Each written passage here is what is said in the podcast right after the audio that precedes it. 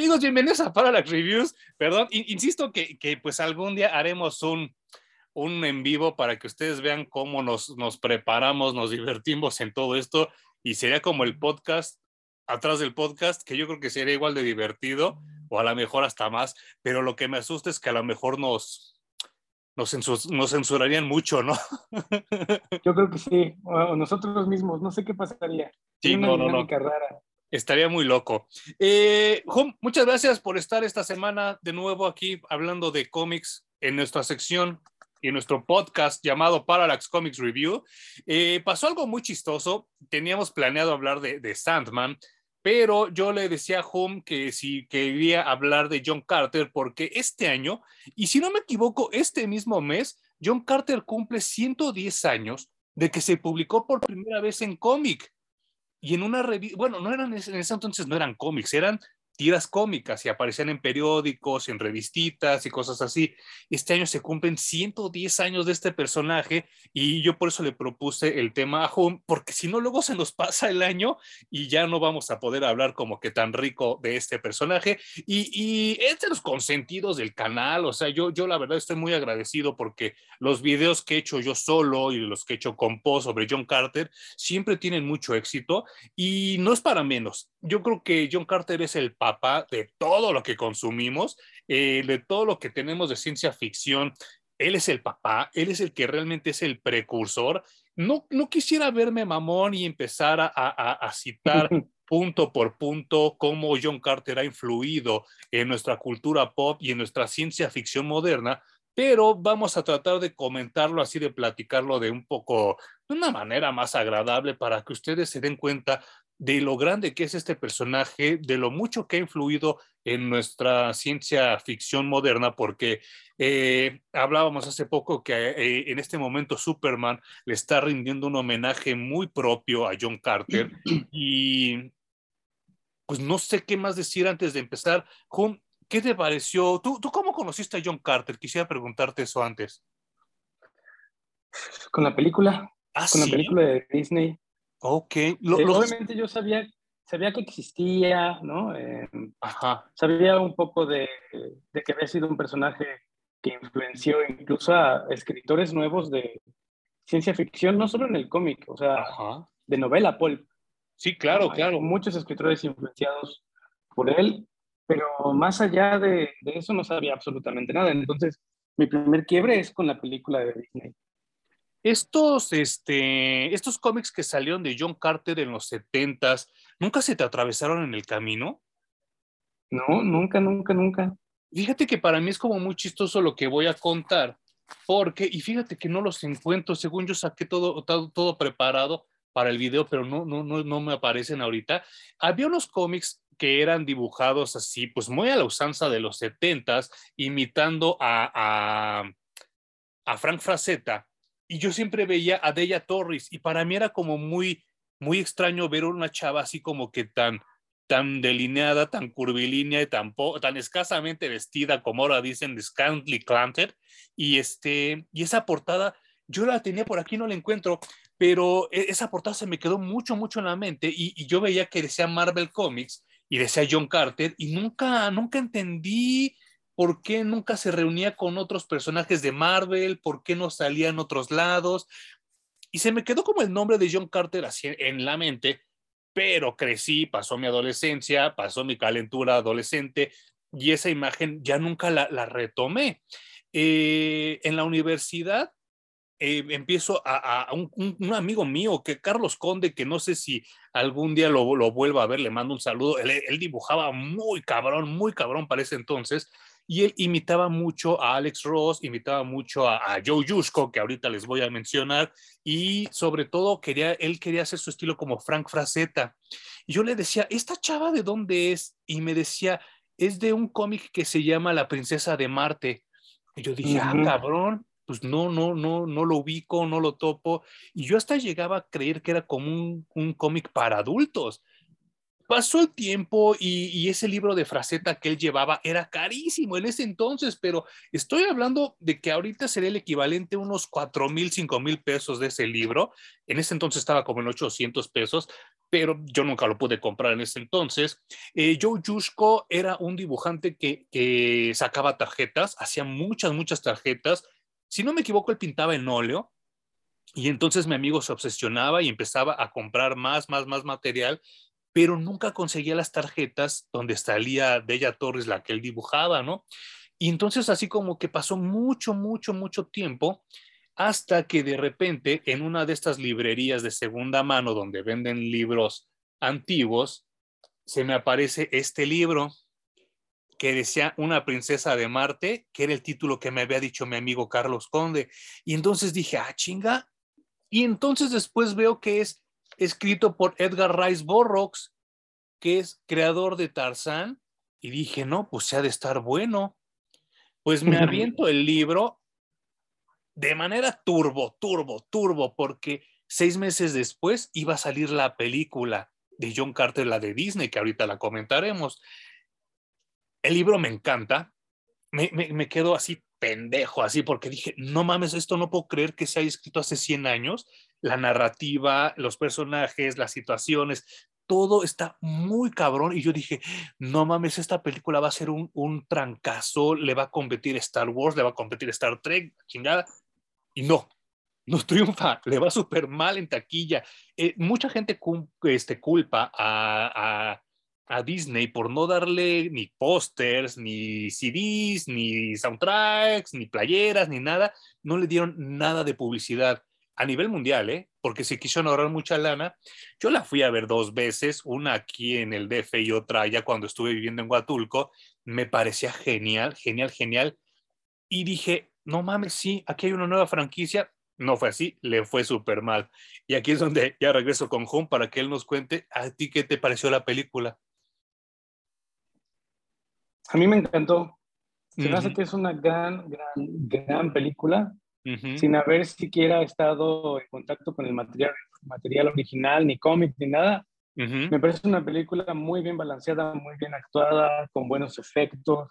Era una superproducción, güey, de, Disney. Y pues creo que podemos hacer una comparativa de adaptaciones de la novela. Eh, habría que decir que son tres novelas en realidad. La princesa de Marte es la primera con la que empieza todo. Sí. Y básicamente es la que toman para hacer la película. Bueno, es que la película agarraron un poquito también de más adelante para mezclarlo. Claro. Con, el primer, digamos, el primer libro. pero la película es una lástima que no le haya ido tan, tan, tan bien. Porque no le veo, no le veo por dónde criticarla siquiera, güey. No, no, no. Y, es una lástima porque, híjole, volvemos a esta banda meca que, que pues no sabe ni de cine, no sabe ni de cultura pop, no sabe ni de cómics. Y yo recuerdo muchas, muchas reseñas. E, el Facebook era muy joven, apenas empezaba, y empezaban a mencionar cosas bien pendejas como, es que le copió todo Avatar de James Cameron, es que le copió todo a Star Wars, es que le copió todo a Terminator. Y yo dije, chale, diría Cantinflas, la falta de incultura, ¿no? Porque pues más bien es al revés. Esa gente le copió todo a John Carter. Y entonces para mí sí es como muy triste el enterarme de que se cancelan las secuelas y se cancela la serie porque sí, como dice, dice Hume, hay dos novelas subsecuentes a, a Una princesa de Marte la segunda se llama El Guerrero de Marte, o el título original era Warlord of Mars. Y el último es, no, perdón, el segundo es The Gods of Mars, los dioses de Marte. Y el último es el de Warlord of Mars, que ya se los he platicado yo alguna vez. Ahorita estoy buscando las novelas, aquí las tengo. Ya se las he mostrado con, con anterioridad, pero híjole, a mí me encanta, me encanta esta edición. La compré en Barnes Noble se llamaba así, John Carter of Mars, la sacaron exactamente por esta película. Es una pasta dura hermosa. Cheque nada más los, los, las hojas ya doradas y todo eso está muy cabrón.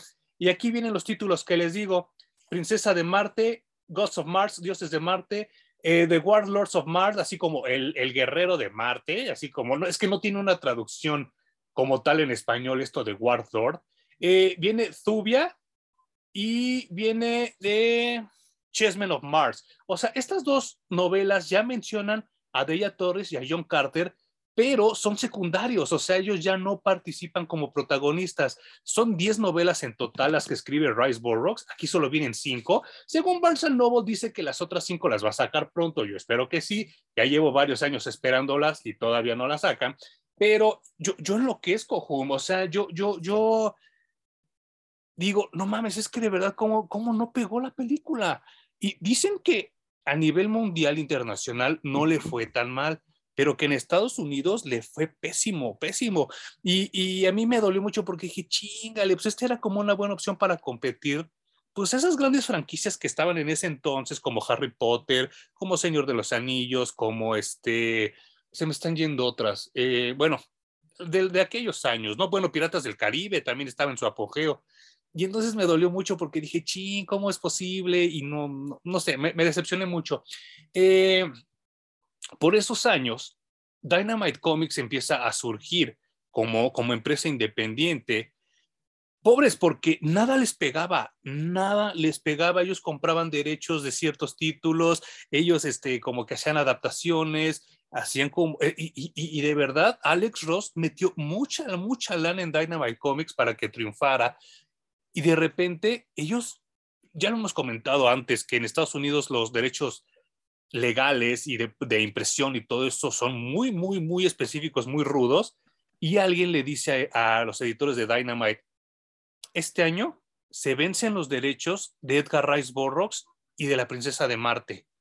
Y entonces esos güeyes dicen, no mames, ese es el momento de sacar el cómic. Y sacan el cómic, pero le llaman Warlord of Mars porque ellos no podían usar el nombre de John Carter, porque John Carter salía en las otras novelas subsecuentes. Por eso se llama nada más Warlord of Mars. Y pues es de lo que vamos a hablar hoy, de este, de este run, de esta corrida que tuvo Dynamite para regresarnos en ese entonces, 100 años después, al papá, al abuelo, al bisabuelo de la ciencia ficción moderna. ¿Qué te pareció, Hum? Yo esta es la tercera vez que lo leo, ¿eh? Debo, decirlo. Sí, sí, sí. Pues me gustó muchísimo. Fue imposible no compararlo constantemente con la película. Ajá. Y ir de una a otra interpretación del, pues digamos que de la novela original. Eh, el cómic fue tan glorioso que tuve que seguirme. Te habíamos acordado en leer el primer tomo. Sí, sí, sí.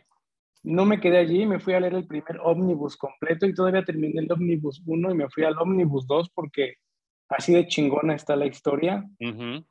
Eh, de entrada, por ejemplo, en los inicios tanto de la película como del cómic hay una cosa que me llamó mucho la atención y es que John Carter y la princesa de Marte es escrito por, digamos, alguien que vive en un estado que aboga porque los esclavos sigan siendo, pues digamos, esclavizados y torturados y todo, ¿no?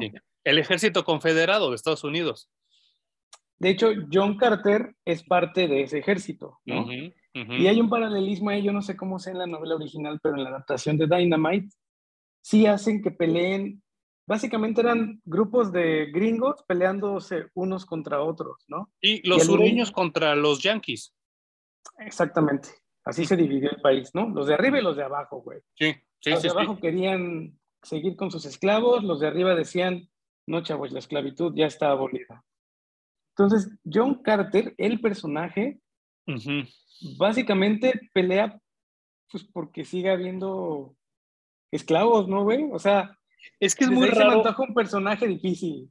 E, e, es, es, muy raro porque en ese cómic que comentas, que es este, que insisto que Dynamite le echó toda la carne al asador.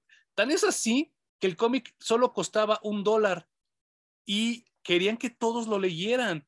Y entonces, este, pues sí, e, esta parte eh, es una libertad que se toma Dynamite porque en el libro original, que es este que ya les he mostrado, la guerra sigue ellos, eh, o sea, John Carter es todavía parte del ejército confederado y entonces se empieza a buscar dónde esconderse de los apaches. Y esta escena de la cantina que, que, nos está describiendo Hume, donde se encuentra el ejército yanqui y se empiezan a picudear y a mentar la madre y todo eso, en el libro no existe. Eh, en el libro empieza desde que corren hacia la caverna y que están huyendo de los apaches y todo eso. Pero sí, creo que es bastante importante lo que acaba de comentar Hum, porque el ejército confederado es el que pierde la guerra civil en Estados Unidos, es el que se la pela y Lincoln dice, los negros tienen los mismos derechos que los blancos y no importa si estés en el sur o en el norte, yo soy el presidente, se chingan, los, los negros ya van a ser libres. Eh, yo no, no, no, quisiera entrar en temas políticos y mucho menos de un país que no es el mío, pero Estados Unidos sigue siendo el mismo. 200 años después de la guerra civil, Estados Unidos sigue, sigue siendo el mismo. Yo he estado viviendo en Texas, yo he visitado Nueva York, son ideologías totalmente diferentes. La gente... eso se puede ver en las votaciones, ¿no? Claro, sí, no manches. O sea, la manera de pensar, la manera de expresarse, la música que se oye en las calles, en los centros comerciales, en los carros de la gente, es diametralmente opuesta. O sea, por eso se llaman los Estados Unidos de Norteamérica, porque son estados que no tienen nada que ver uno con otro. Nosotros vivimos en una república, ellos no, ellos realmente son Estados Unidos, están amalgamados y por lo mismo su manera de pensar es muy diferente. Y entonces John Carter, sí, pues para él es, no, no se van a meter a mi territorio y, y entonces empieza a pelearse. Él, él, es perseguido por una tribu indígena, aborigen, de, ahí de, donde él viene. Él viene del estado de, Virginia, que hasta la fecha, hoy 2022, es de los estados más racistas que hay en Estados Unidos. Me han dicho que a los mexicanos no nos tratan tan mal ahí, pero a los negros, eres, eres de segunda, tercera clase en West Virginia. Y John Carter viene de ahí. Más adelante quiero preguntarle algo a, a Hum, pero quiero que establezcamos esta idea de que John Carter viene del ejército confederado. Y es muy, muy importante porque al rato le quiero preguntar algo a Hum. Eh, insisto que esta escena de la cantina no viene, pero lo que pasa más adelante es que John Carter cae en una cueva, se mete un madrazo, pierde la conciencia, en el libro pasa lo mismo, y de repente, pues él, híjole, en el, en el libro dice me telegrafié. Y de alguna manera él, él saca como una fotocopia de él mismo y se duplica. Yo no quiero imaginar qué pasaba en la mente de, Edgar Rice Burroughs hace 120 años para tratar de explicar lo que él quería dar a entender que ahora sería tan fácil como me cloné. Hace 120 años habría estado muy cabrón pensar en eso, ¿no, Hum? Está, está más cabrón que eso todavía, porque cuando te clonas, digamos que hay dos conciencias. Sí, es cierto. Sí. En este caso, no. Existe una sola conciencia que abandona un cuerpo para habitar otro. Sí, sí, sí, sí. Ahí más bien cabría la pregunta, ¿qué cuerpo llegó a habitar la conciencia de John Carter cuando llegó a Marte, güey, no? Sí, sí, sí, sí. Está no sé, quién sabe qué se imaginó, pero le salió muy bien. Sí. Y nada más para cerrar esto de los inicios, me causó mucha curiosidad porque en el cómic gringo mata gringo. Ya se había acabado la guerra, pero con unas burlas que van de un lado a otro, se mataron entre gringos y yo creo que ahora eso ya no está tan bien visto, ¿no? No importa si estás hablando de la guerra, eso ya no, no está bien. Todos somos muy unidos y ahora todos somos uno. Y en la película, eh, la guerra también ya prácticamente se acabó. Y lo están buscando como para hacer otras chambitas ahí del ejército, pero ya no mencionan tanto esa división en Estados Unidos, ¿no? Y lo que me gusta mucho es que en el cómic eh, John Carter sigue siendo soldado. Sí. Y cuando se va a Marte casi que brinca de una guerra a otra. O sea, para él es completamente, chingue su madre, aquí vamos a dar balazos y a matar gente, ¿no? Y ya. Sí, sí, sí. Eh, algo que me gustó mucho de Disney es que le, da una motivación distinta a John Carter. Lo que quiere John Carter es ya no pelear más, güey. Sí, sí, es cierto. Ni por mí, ni por nadie. Entonces, cuando llega a Marte es así de, no, güey, ni siquiera me pongan a pelear porque no voy a pelear por nada, nada vale la pena. Sí, es cierto. E, ese cambio de, John Carter me gustó mucho de la película. Mm. Entonces, quería, quería como hacerlo porque también hay cambios en otros personajes que hicieron en la película que también me gustaron muchísimo cómo lo adaptaron. Sí, y fíjate que precisamente eso te, quería comentar porque eh, en este primer cómic de Dynamite, yo creo que, que, quien lo escribió, que ahorita no me acuerdo quién es, ahorita voy a, voy a checar, es Arvid Nelson.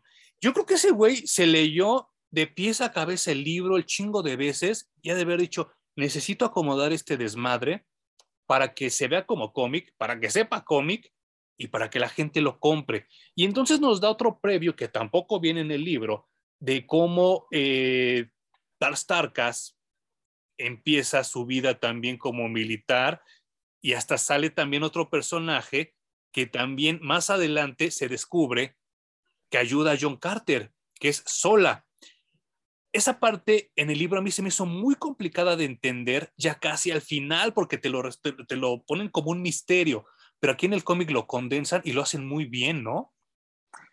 Es que yo desde la película sabía que el güey se llamaba Tars Tarkas. Pero resulta que no, que el güey se llamaba Tars. El pedo es que en la cultura que tienen ellos, si tú matas a otro de alto rango, no solo le quitas sus pertenencias, sus mujeres, todo lo que trae él encima, le quitas el nombre. Sí, no manches. Entonces, Tars cuando mata a otro igual, de igual rango, adquiere también su nombre y entonces el nombre del otro güey era Tarkas, ahora este güey es Tars, Tarkas. Sí. Y se trae pues a toda su manada, ¿no? Y dentro de toda su manada viene una vieja traicionera que también es mencionada durante todo el cómic y es mencionada en la película, ¿no? Que es como la, la chinga quedito. Sí, sí, sí. ¿Y Pero e, es eso de las batallas y de, cómo se van haciendo de poder dentro de, la organización estos. ¿Me recuerdas cómo se llama esa tribu? Eh, um, híjole, ahorita, lo consulto. Son unos monos gigantes verdes que tienen cuatro brazos, güey. O sea, no hay pierde. Sí, sí, sí, sí. Todo eso me agregó mucho a la historia y creo que lo disfruté muchísimo. Sí, no manches, porque se convierte en este personaje secundario que llega, llega el momento donde al principio te cae mal, porque llega, llega así como muy verguitas y como que queriendo pendejar a John Carter y todo eso, y de repente te das cuenta que él es otro soldado cumpliendo reglas y que él realmente pues ni era tan culero, que ni era tan mala persona y que le tira el paro a alguien que no solo viene de otro planeta, sino que tiene otro color de piel, sino que tiene otra ideología y que sabe que lo puede vencer en cualquier momento, porque algo que no hemos mencionado es que John Carter al llegar a Marte presenta poderes sobrehumanos. Puede brincar tres metros así con un solo impulso, dirían después en Superman, que lo retoma después Jerry Siegel y Joe Schuster para esto, pero simplemente el hecho de que la gravedad en Marte sea mínima sus golpes son más fuertes, son más contundentes. Eh, de un solo golpe eh, le, rompe la madre a, un güey que le canta el tiro. Pues todos se quedan así de, no mames. Es más, con Tars Tarkas se avienta también un medio tiro en el libro. En el cómic lo ponen de otra manera, pero también con Tars Tarkas se avienta su tiro y después se vuelve amigo. Le voy a preguntar a Hum y se los pregunto también a ustedes. Esto que acabamos de comentar, ¿a qué les recuerda? ¿A qué te recuerda, Jun? ¿A cuál de todo? este, asunto, pues este, este, asunto de que llega el güey y empieza a vencer gente y que después se hacen sus amigos. A mí me recordó muy cabrón una caricatura que veíamos tú y yo de morros. Pues, bueno, a mí te puedo mencionar incluso Goku así, así empieza, ¿no? Para empezar, Goku. O sea, la primera con la que tiene un quiebre es con Bulma y se hace su amiga y así. Casi que con quien se le atraviese va haciendo su bandita el güey. Sí. Em, no sé, tú dime qué otra. A mí me recordó muy cabrón a las aventuras de Fly. Uy, sí, claro. Ajá, todo se lo robaron ahí también, ¿eh? Y ojo, porque los dos son de Toriyama, ¿no? Y, sí, sí, sí. Y, está muy cabrón porque Toriyama toda la vida ha dicho que él es fan de Rise Bullrocks y que es fan de Superman y todo ese desmadre. Y entonces este desmadre de que John Carter empieza a vencer gente y la gente se da cuenta de que, pues a la hora de que los vence ese güey no se burlan ni nada, o sea, al contrario, les tiende su mano, me recordó mucho a Fly. Y hasta la canción que ponían en México de Tus enemigos algún día te sonreirán, me recordó muy cabrón ese desmadre. Que a mí me hace mucho, no ruido, pero es algo a lo que le puse mucha atención. Ajá. Los John Carter, tanto el del cómic como el de la película, son muy distintos, güey. Muy distintos. Sí, sí, sí, sí. sí John Carter, el del cómic, gana espacios y se va abriendo camino como un guerrero.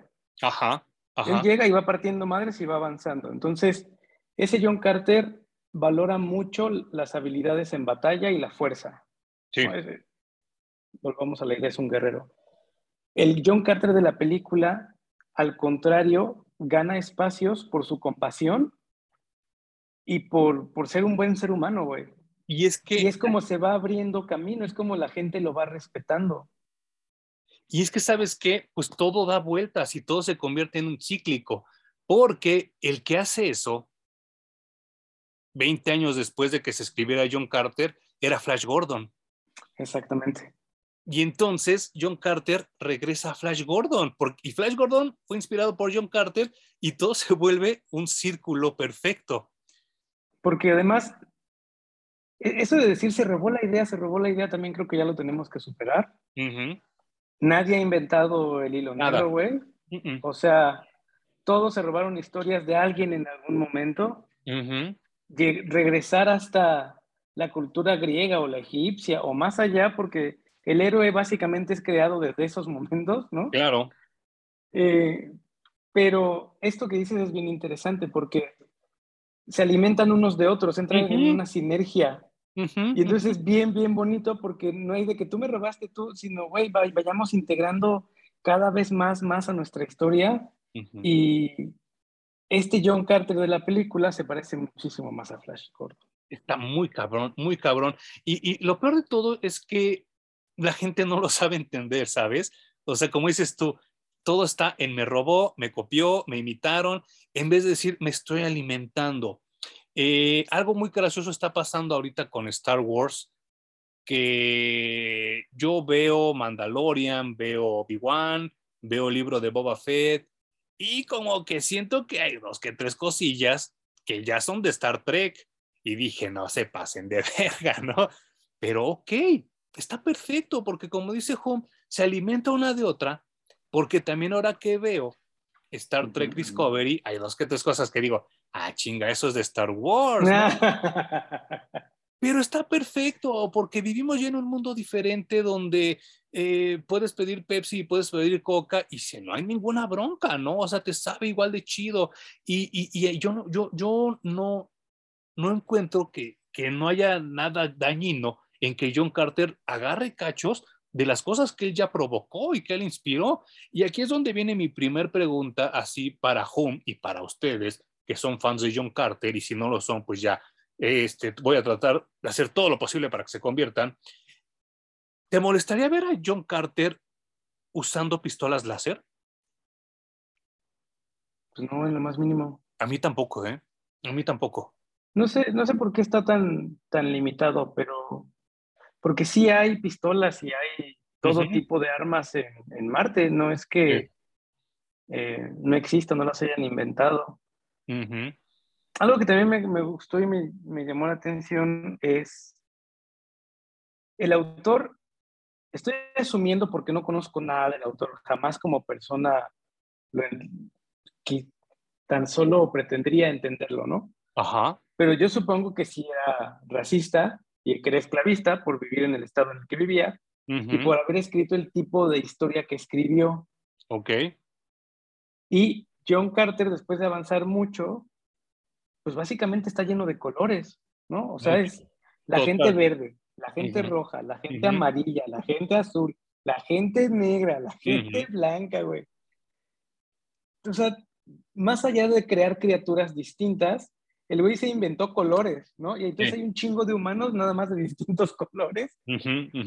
Pero me, me, gusta mucho que cada uno tiene un rango y como, como una cebolla, la pinche historia la van pelando y le van quitando capas, Muy capas, capas, capas. Y dices, güey, ¿dónde chingados va a parar esto? Y me recordó mucho a un capítulo de Ricky Morty en el que Rick genera una, un microuniverso, que ese microuniverso lo que hace es darle electricidad a la batería de su nave. Y luego ese microuniverso creó otro microuniverso para abastecerse, abastecerse de energía y así te puedes ir, ¿no? Y estas capas de todos los personajes de distintos colores en John Carter reflejan exactamente eso, güey. Sociedades muy por encima que generan sociedades más abajo para seguir alimentándose ellos mismos, ¿no? Y está súper cabrón porque estamos hablando de que Rick y Morty, ¿qué será? ¿Habrá empezado en el 2015? Sí, ponle 2012, no sé. Pero bueno, muchos años después. Vamos a dejarlo en 2012. 100 años después de John Carter. Está muy cabrón. Está muy cabrón esto que estamos así hablando. A partir del segundo capítulo, John Carter se vuelve una novela con muchos tintes políticos, monárquicos, de territorios. Ahorita ya mencionó las razas, que al igual que en el planeta Tierra están divididas y que los negros no quieren a los amarillos y los amarillos no quieren a los verdes y los monos blancos tampoco quieren a, las pinches bestias. O sea, está muy cabrón, porque es un reflejo del mundo de hace 100 años y tristemente es un reflejo del mundo de ahora todavía. La parte política de John Carter, ¿qué te parece, Ju?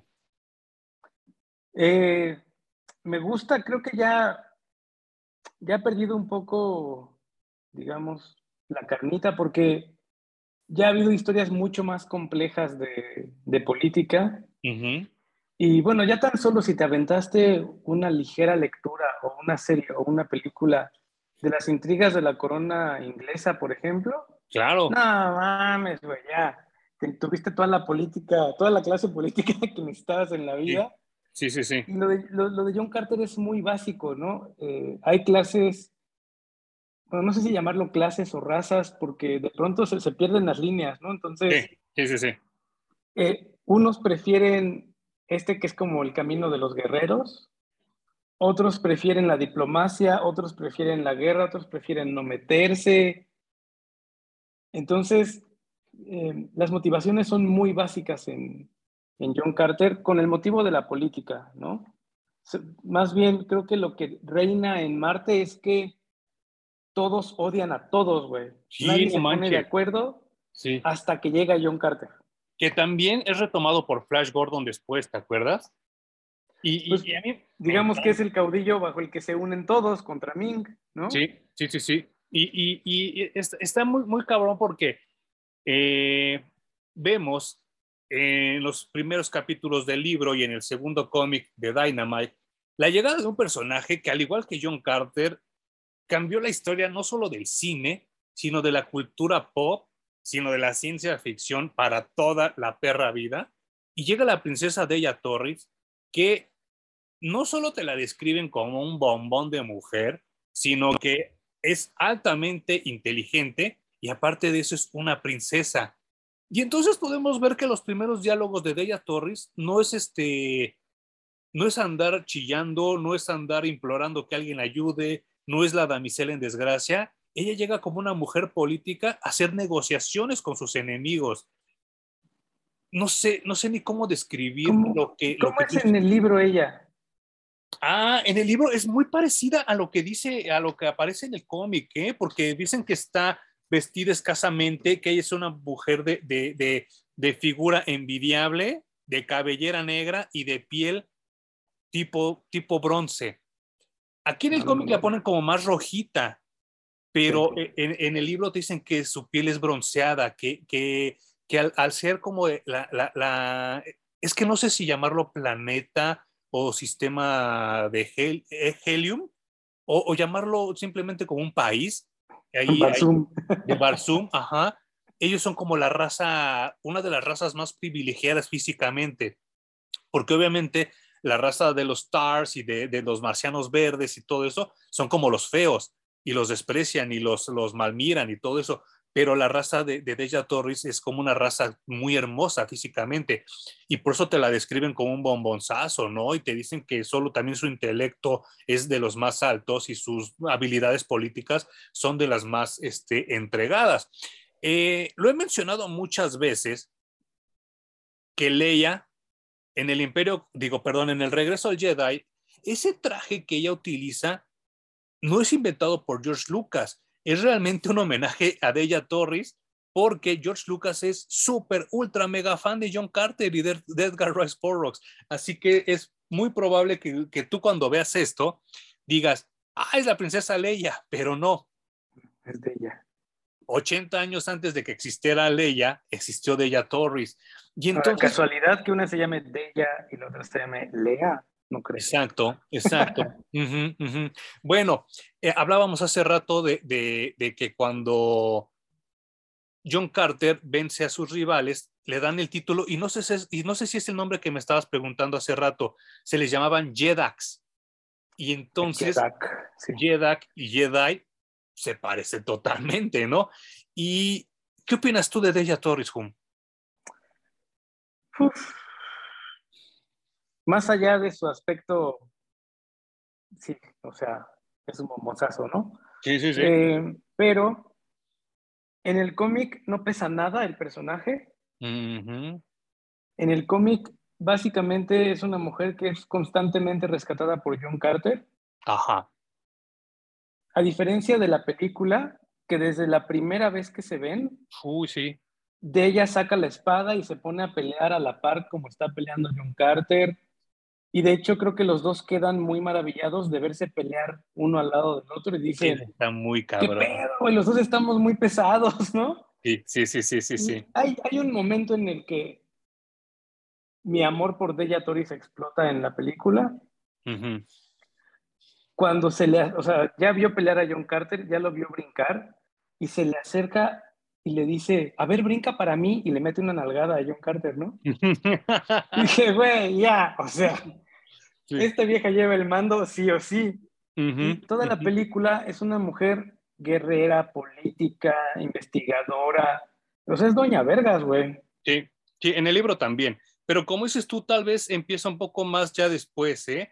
Porque sí, en el, en el, cómic, sí, ah, no sé, ahí siento que se tomaron alguna que otra libertad este, literaria, porque si en el libro no es nada, nada débil, ¿eh? Y, entonces ella también empieza como a negociar mucho, muchas cosas, y a mí me encanta, o sea, me encanta este, este, este, no sé cómo llamarlo, esta protomujer fuerte que ya después vimos en personajes, pues no sé, no sé, de Arden, eh, Leia Organa, eh, la princesa Ardala de Bob Rogers, no sé, son tantos que, que, que inspiró eh, Deja Torres que, que me, me, me, me, no, sé, no sé, me enloquece el pensar cómo hace 100 años alguien que, como dice Hum, pues probablemente a lo mejor era un poco racista, ¿cómo pudo crear una mujer tan fuerte? Porque obviamente eh, estamos hablando de por lo menos 20 años antes de de que apareciera la Mujer Maravilla. Y eso está muy cabrón porque estás inspirando cosas y estás haciendo un efecto mariposa que no sabemos hasta dónde vaya a llegar, ¿no? Porque a lo mejor probablemente la gente que, que, habla de Star Wars en su perra vida ha visto John Carter o ha leído o, nada, pero dice, para ellos Leia es una mujer que, que inspira, cuando pues ella fue inspirada por Deja Torres, ¿no? Y, pues está muy cabrón porque eh, yo no, no, sé hasta dónde se vaya a detener esto. Ojalá y que nunca se detenga porque sí creo que tanto en el cómic como en la literatura como en la vida real necesitamos más ese tipo de mujeres, ¿no? Que, que utilicen más el cerebro, que sean más seguras. Eh, yo en la película, no sé cómo, cómo, cómo ponerlo, porque no quiero ser grosero en cuanto a la actriz, ni mucho menos, ¿no? Creo que se veía un poco muy grande para el papel. Yo me imaginaba una de ella Torres más chavita y esta chava ya se ve como un poco grande, ya se ve un poco madura, ¿no? O sea, no se ve vieja, pero se ve madura. Y sí me la imaginaba más atlética de acuerdo a lo que yo había leído en el libro.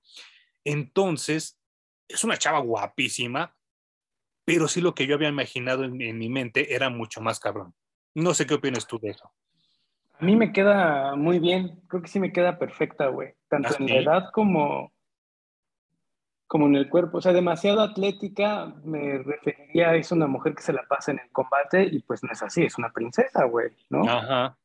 Pero Sí, está bien que, que sepa darse sus chingadazos, pero no puede ser muy atlética porque no se dedica a eso. Además está en, en un gobierno con esta raza que en realidad no se dedica a pelear. Son más bien como pacifistas, tecnológicos, ¿no? Sí, sí, sí. Em, tal, tal vez lo único que podría decir, y no es crítica, solo es mi hormona, yo creo, pensando por mí.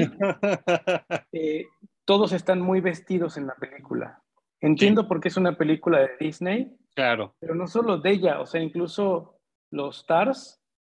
Eh, en el cómic, como tienen, digamos, casi que dos torsos, pues hay mujeres con cuatro senos. Sí, sí, sí, sí, Eso no se ve en, en, la película. O sea, parece que tanto mujeres y hombres de los stars son como andróginos. Ajá, ajá. Eh, ese tipo de cosas sí las extrañé. Sí, sí, dije, hubiera, hubiera estado bien que existieran. Lo entiendo por ser una película de Disney y porque quieren eh, buscar distintos públicos, pero no me hace falta. Deja Toris, así como me la pusieron en la película, es lo suficientemente sexy, inteligente y fuerte para que yo diga, pinche mujerón, güey. Sí, claro. Y, y, vaya, es que sabes que a lo mejor yo ya estaba como muy contaminado porque también uno de esos crush que yo tengo así como muy extraños es con Lucy Loles, que es China la princesa guerrera. Ah, claro. Así me no, lo pero esa vieja sí estaba mucho más, tenía mucho más cuerpo, ¿no? Y altura y todo, ¿no? O sea, yo me imaginaba como una Lucy Loles un poco más morenita, un poco más apiñonada. Dije, ah, cabrón, ya cuando la vi dije, uy, pero bueno, creo que, creo que lo apuntó muy bien Hum al decir, pues también me gana la hormona. Digo, nada más por mamón, y por no dejar, voy a, voy a citar un poco de lo del libro. Dice, y el espectáculo que, admiré fue el de una figura femenina, esbelta y semejante en todos los detalles a las mujeres terrícolas de mi vida pasada. Al principio, ella no se fijó en mí, pero cuando iba a perderse de vista, al cruzar el portal del edificio destinado a ser su prisión, se volvió, y su mirada encontró con la mía. Su cara era ovalada y extremadamente bella todas sus facciones exquisitas y magníficamente delineadas, sus ojos grandes y brillantes, y su cabeza estaba coronada por una espléndida cabellera negra como el carbón y rizada, que le caía sobre los hombros a su arreglada, y en un extraño peinado que le sentaba muy bien. Su piel era de color rojizo, claro como el del cobre, contrastando con el brillo carmesí de sus mejillas y el rubí de sus labios, primorosamente formados que resaltaba con un brillo extraño. O sea, te está hablando de casi, casi una supermodelo, ¿no? Y que aparte de eso, era princesa. O sea, eso está muy cabrón, ¿no? O sea, e, es, como la jerarquía más alta que puede alcanzar el nivel friki, ¿no? Para una fantasía. Sí, claro. Y además acabas de llegar a un planeta en el que eres fuerte. O sea, güey. Sí, sí, sí. Claro que la banda se identificó de inmediato y quiso ser John Carter de, de Marte. Claro, claro. Y bueno, con lo que comentabas del vestuario, decía, iba tan desprovista de ropas como las marcianas verdes que la acompañaban. En realidad estaba completamente desnuda, excepto por sus ornamentos muy bien forjados, y ningún vestido habría podido realzar la belleza perfecta de su figura simétrica. Y es lo que comentabas tú, ¿no? O sea que casi, casi no había vestimenta y pues obviamente no... Esa parte sí falla en Disney, pero también no sé cómo se podría poner, porque por muchos años se intentó hacer una película de John Carter y estas cosas eran las que los detenía, a los sensores sobre todo. Decían, ¿cómo vamos a hacer esto, cabrón? No mames. Pero el guion está tan chido y la actuación y todo que no te hace falta, güey. Exacto, ajá, ajá. Y justo eso te iba a preguntar, ¿tú crees que si hicieran lo que ahora dice la gente, una película clasificación R de John Carter, yo no sé si me gustaría ver así tanto encuerado. No, de hecho, John Carter no es clasificación R, por donde lo veas, güey. No, no, no, no, no. Eh, es mucho más, creo que de adolescentes. ¿Qué? Porque tampoco es que digas, uy, qué temática tan adulta maneja John Carter. No, no, no. Pues tampoco en realidad. Y es mucho más el sentido de aventura y de, pues, ser el más chingón en un lugar completamente desconocido que cualquier otra cosa, porque tampoco es que haya mucho sexo. No, no. incluso los bebés se dan en huevo. Hay erotismo, más no sexo. Exacto. Hay mucho erotismo. Y tampoco es que esté ultra cargado de erotismo John Carter, ¿no? O sea, nunca leí, no sé cómo sea el libro, tú ahorita me dices, pero ni en el cómic ni en la película hay personajes que vayan por la vida seduciendo constantemente. Ah, sí, sí hay uno, pero ahorita comentaremos de ella porque eh, llega hasta el tercer libro. Pero sí, híjole, y también, no mames, o sea, también me, me enamoré cuando salió ese personaje, pero ya ahorita llegaremos a esto.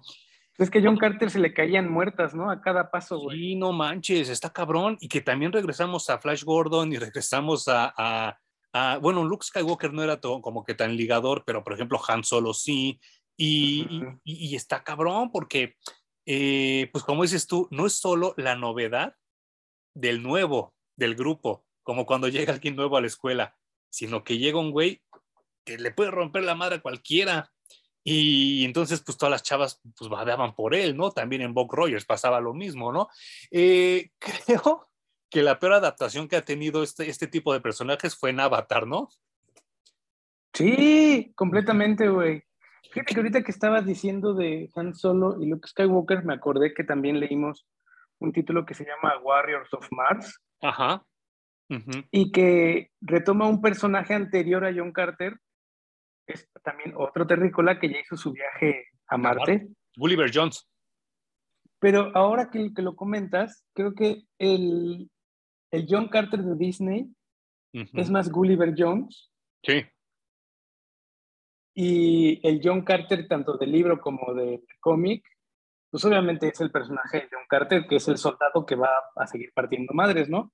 Pero Gulliver es mucho más el güey que sí puedo partirle la madre, pero no lo voy a hacer porque no es mi personalidad. Claro. ¿no? Tiene que haber una razón muy importante y demasiado grande para que yo de veras me meta en sus asuntos y empiece a partir madres, porque si no, no.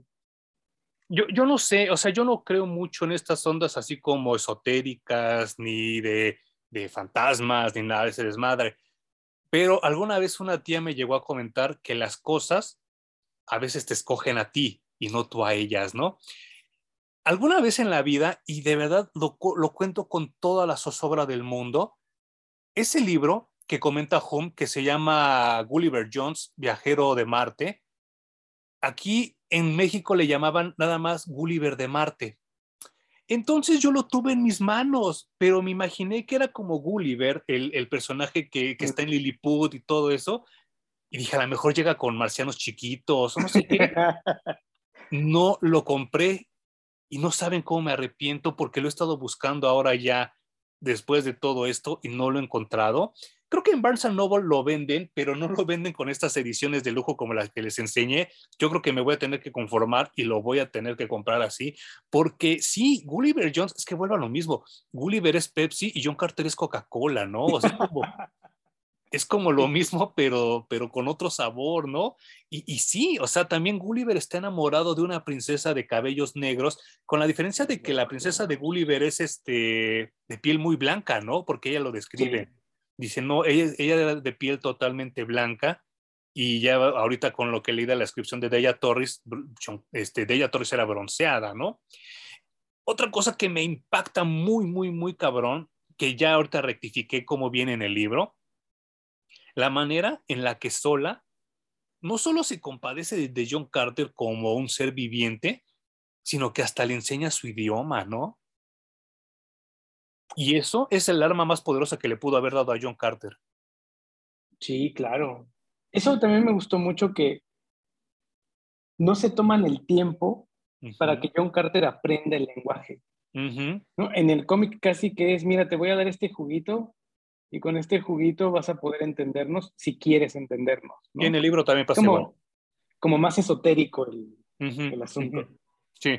Y hay muchas cosas que no se detiene ni el libro, yo supongo, ni la película, ni el cómic en explicarte. Solamente ya, güey, ya está. O sea, cree, cree lo que te estoy diciendo, no hay ciencia detrás de ello, porque la historia tiene que avanzar pero también está tan bien escrito en, en, estos medios que no te hace falta, no, no dices, ay, pero ¿por qué es tan fuerte? Ay, pero ¿por qué brinca tanto? Ay, pero ¿por qué ahora ya habla todos los idiomas? Ay, ¿por qué? Nunca me estuve preguntando nada de eso, yo solo estaba disfrutando tanto el cómic como la película, y eso es muy valioso en el storytelling. Y es lo que, estamos, lo que hemos hablado en muchos de los videos de lo de suspension of disbelief, el de cancelar la incredulidad, porque a mí me pasó lo mismo, ¿eh?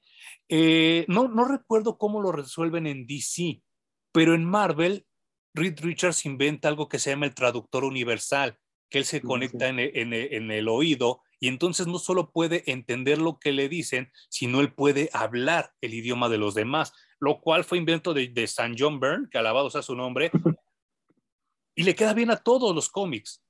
En DC, insisto, no sé cómo resuelven eso, ¿eh? Y tal vez por la telepatía de John Jones, pero este, el que puedas entender otro idioma así de putazo, estamos hablando, insisto, hace, 10, hace 100 años, 100, 110 años, ahora es una realidad con el teléfono. Ahora tú le hablas a alguien, el teléfono lo traduce y lo oye la otra persona, hizo una traducción perfecta. Estamos hablando que tuvieron que pasar 112 años para que eso fuera realidad, ¿no? Eh, está, está muy cabrón ese desmadre. Y, y, Sola se me hace un personaje, yo me la imaginaba totalmente diferente también en el libro, me imaginaba así como, como una, ya una señora ya un poco más grande de edad, así como de esas viejitas buena onda que siempre te tiran el paro y todo eso, ¿no? Así que te aconsejan y te arropan y te cuidan. Y hasta sentí como cierta ternura porque llega a contar que su familia la trata muy mal. En el libro también, en el libro lo dicen así, y en el cómic también como que te lo insinúan, ¿no? De que ella con su familia rompió lazos hace mucho tiempo. Y son de esos personajes que como que acabas de conocer y ya te caen bien de volada, ¿no? Sí, y creo que en la película está muy bien llevado cuando eh, por cada afrenta que haces a tu tribu, te marcan, ¿no? Sí, no manches. Y con la última que le dicen, ya no hay más espacio en tu cuerpo, la que sigue es la definitiva. Desde ahí ya te conectaste con el personaje, ya sabes que es un personaje que se le ha pasado haciendo pendejada tras pendejada, al menos bajo el esquema social en el que está, ¿no? Porque los stars así son, son culeros. Entonces sí conectaba y un chingo con ese personaje de, de Sola, en el cómic también, y en el cómic me gusta que hace mucho hincapié en que Sola es uno de los primeros stars que al menos nosotros conocemos, que demuestra compasión, cariño, amor hacia sus, pues hacia, hacia sus pares, ¿no? Porque esa sociedad de los stars, al contrario, son unos bullies todo el tiempo, ¿no? Es una sociedad de bullies. Sí, sí, sí. Entonces, El, el, bully más grande va a ser el jefe de todos, güey. y de ahí para abajo. Entonces, la cosa es maltratarse. Y todo maltrato merece una burla de todos los demás y así es como, no sé qué dirían ahora los defensores de lo políticamente correcto y de que ya no te puedes burlar de la desgracia de los demás, pero había una sociedad entera en este, en este mundo que se inventó Edgar Rice Burroughs, en el que eso era lo que valoraban. Y sabes qué, eh, lo, lo dices muy bien, porque ellos resuelven todo a chingadazos y en el Coliseo.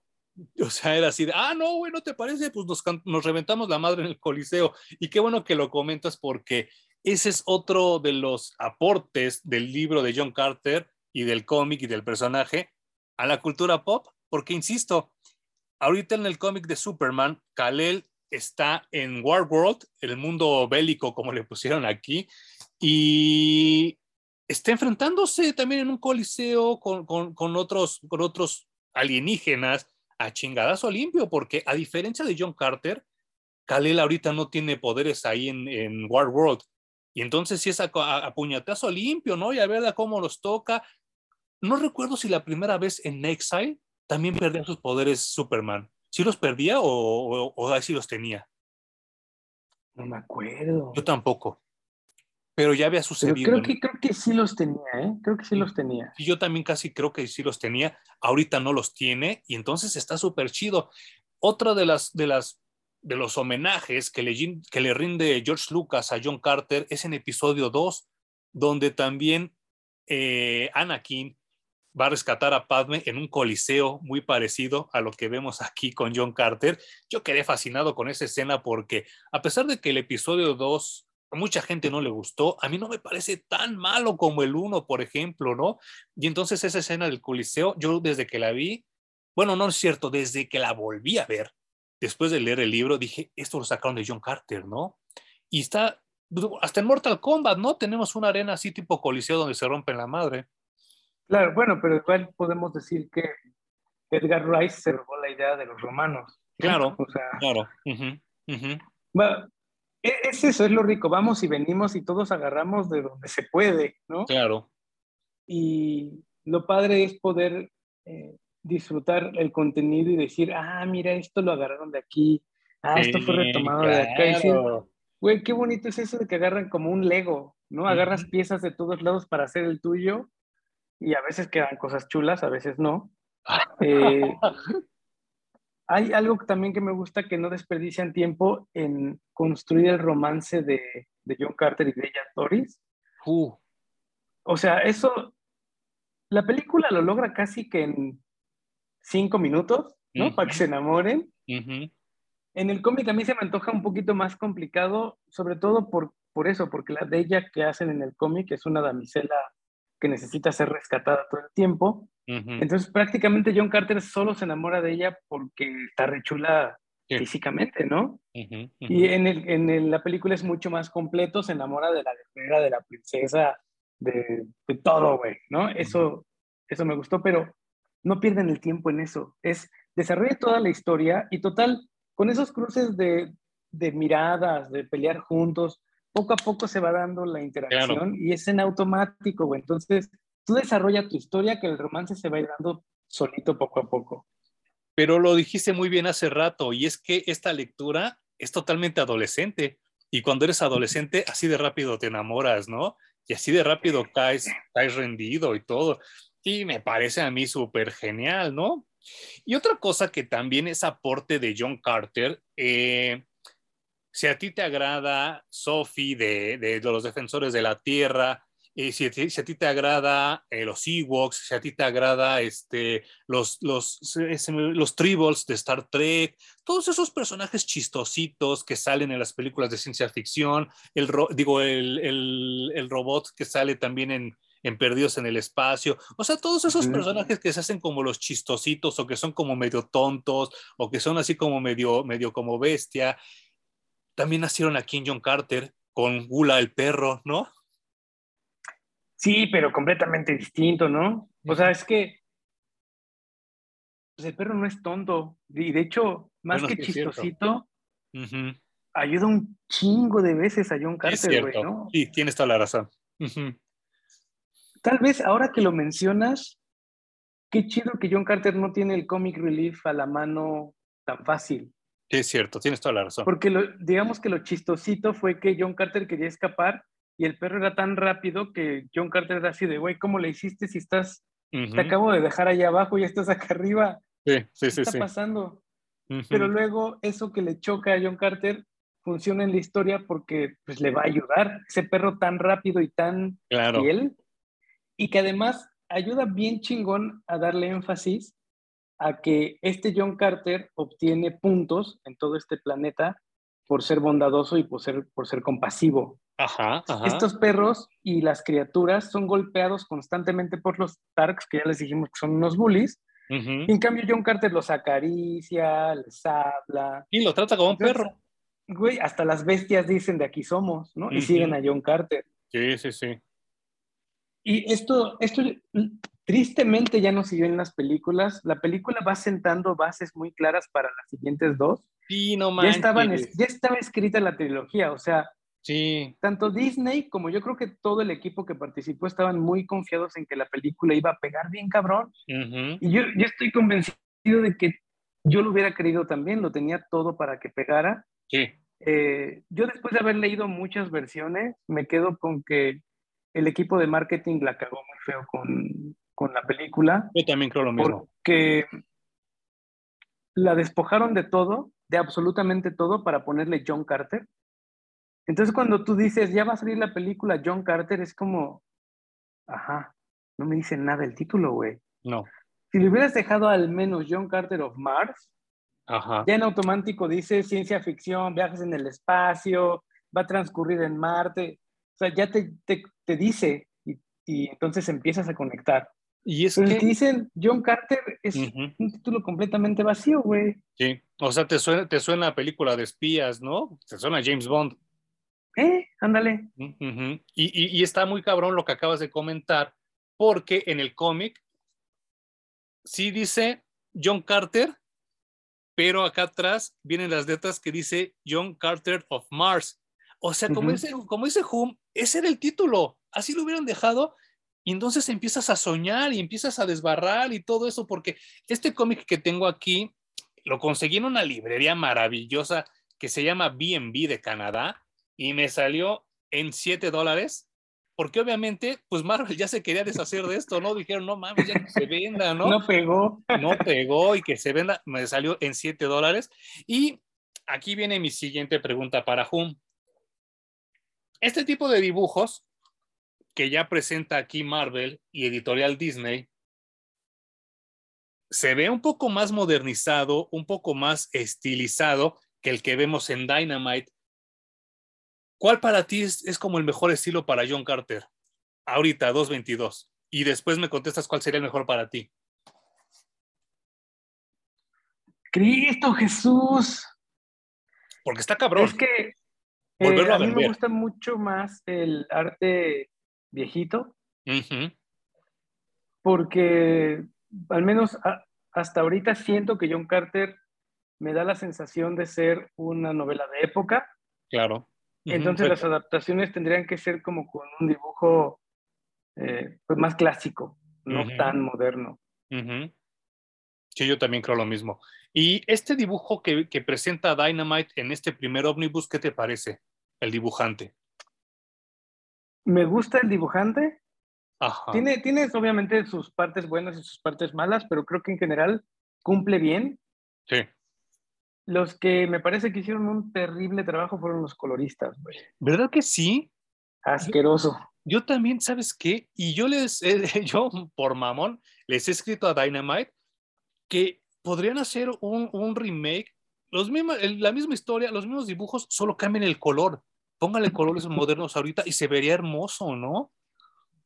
Y además, los primeros números de Yatoris es súper roja. los siguientes ya es como más morena. Luego ya le va tirando al rojo, pero más como amarillo, entonces ve naranja, güey. Y así le van variando los colores. Los hombres de piel negra a veces son de piel morada, a veces son de piel azul oscura. Nunca hicieron como una guía de color para. No había pantone, yo creo. Todos ¿eh? los personajes. Cuando esta historia de John Carter va a un chingo en, el color, ¿no? Sí, sí, sí, sí. Yo, yo también quisiera que, como, así como dices tú, que corrigieran ese error o sea, que, que reimprimieran así la, la, versión de 10 años después de Dynamite y con unos colores ya modernos, yo creo que se vería precioso, precioso. Y sí, e, en ese aspecto creo que sí Marvel, pues obviamente tiene ya más medida eh, estos, estas tonalidades y todas esas cosas, por eso los colores se ven mucho mejor en el que les enseño ahorita. Eh, en un viaje, ustedes lo vieron cuando fuimos Hum y yo a, Los Ángeles, encontramos también este cómic maravilloso que también lo, lo, ahora que, que está, íbamos a hablar del tema. Aquí hay, hay diferencias así como muy básicas. La primera, pero que es muy notable, es que John Carter es veterano, pero de la Segunda Guerra Mundial.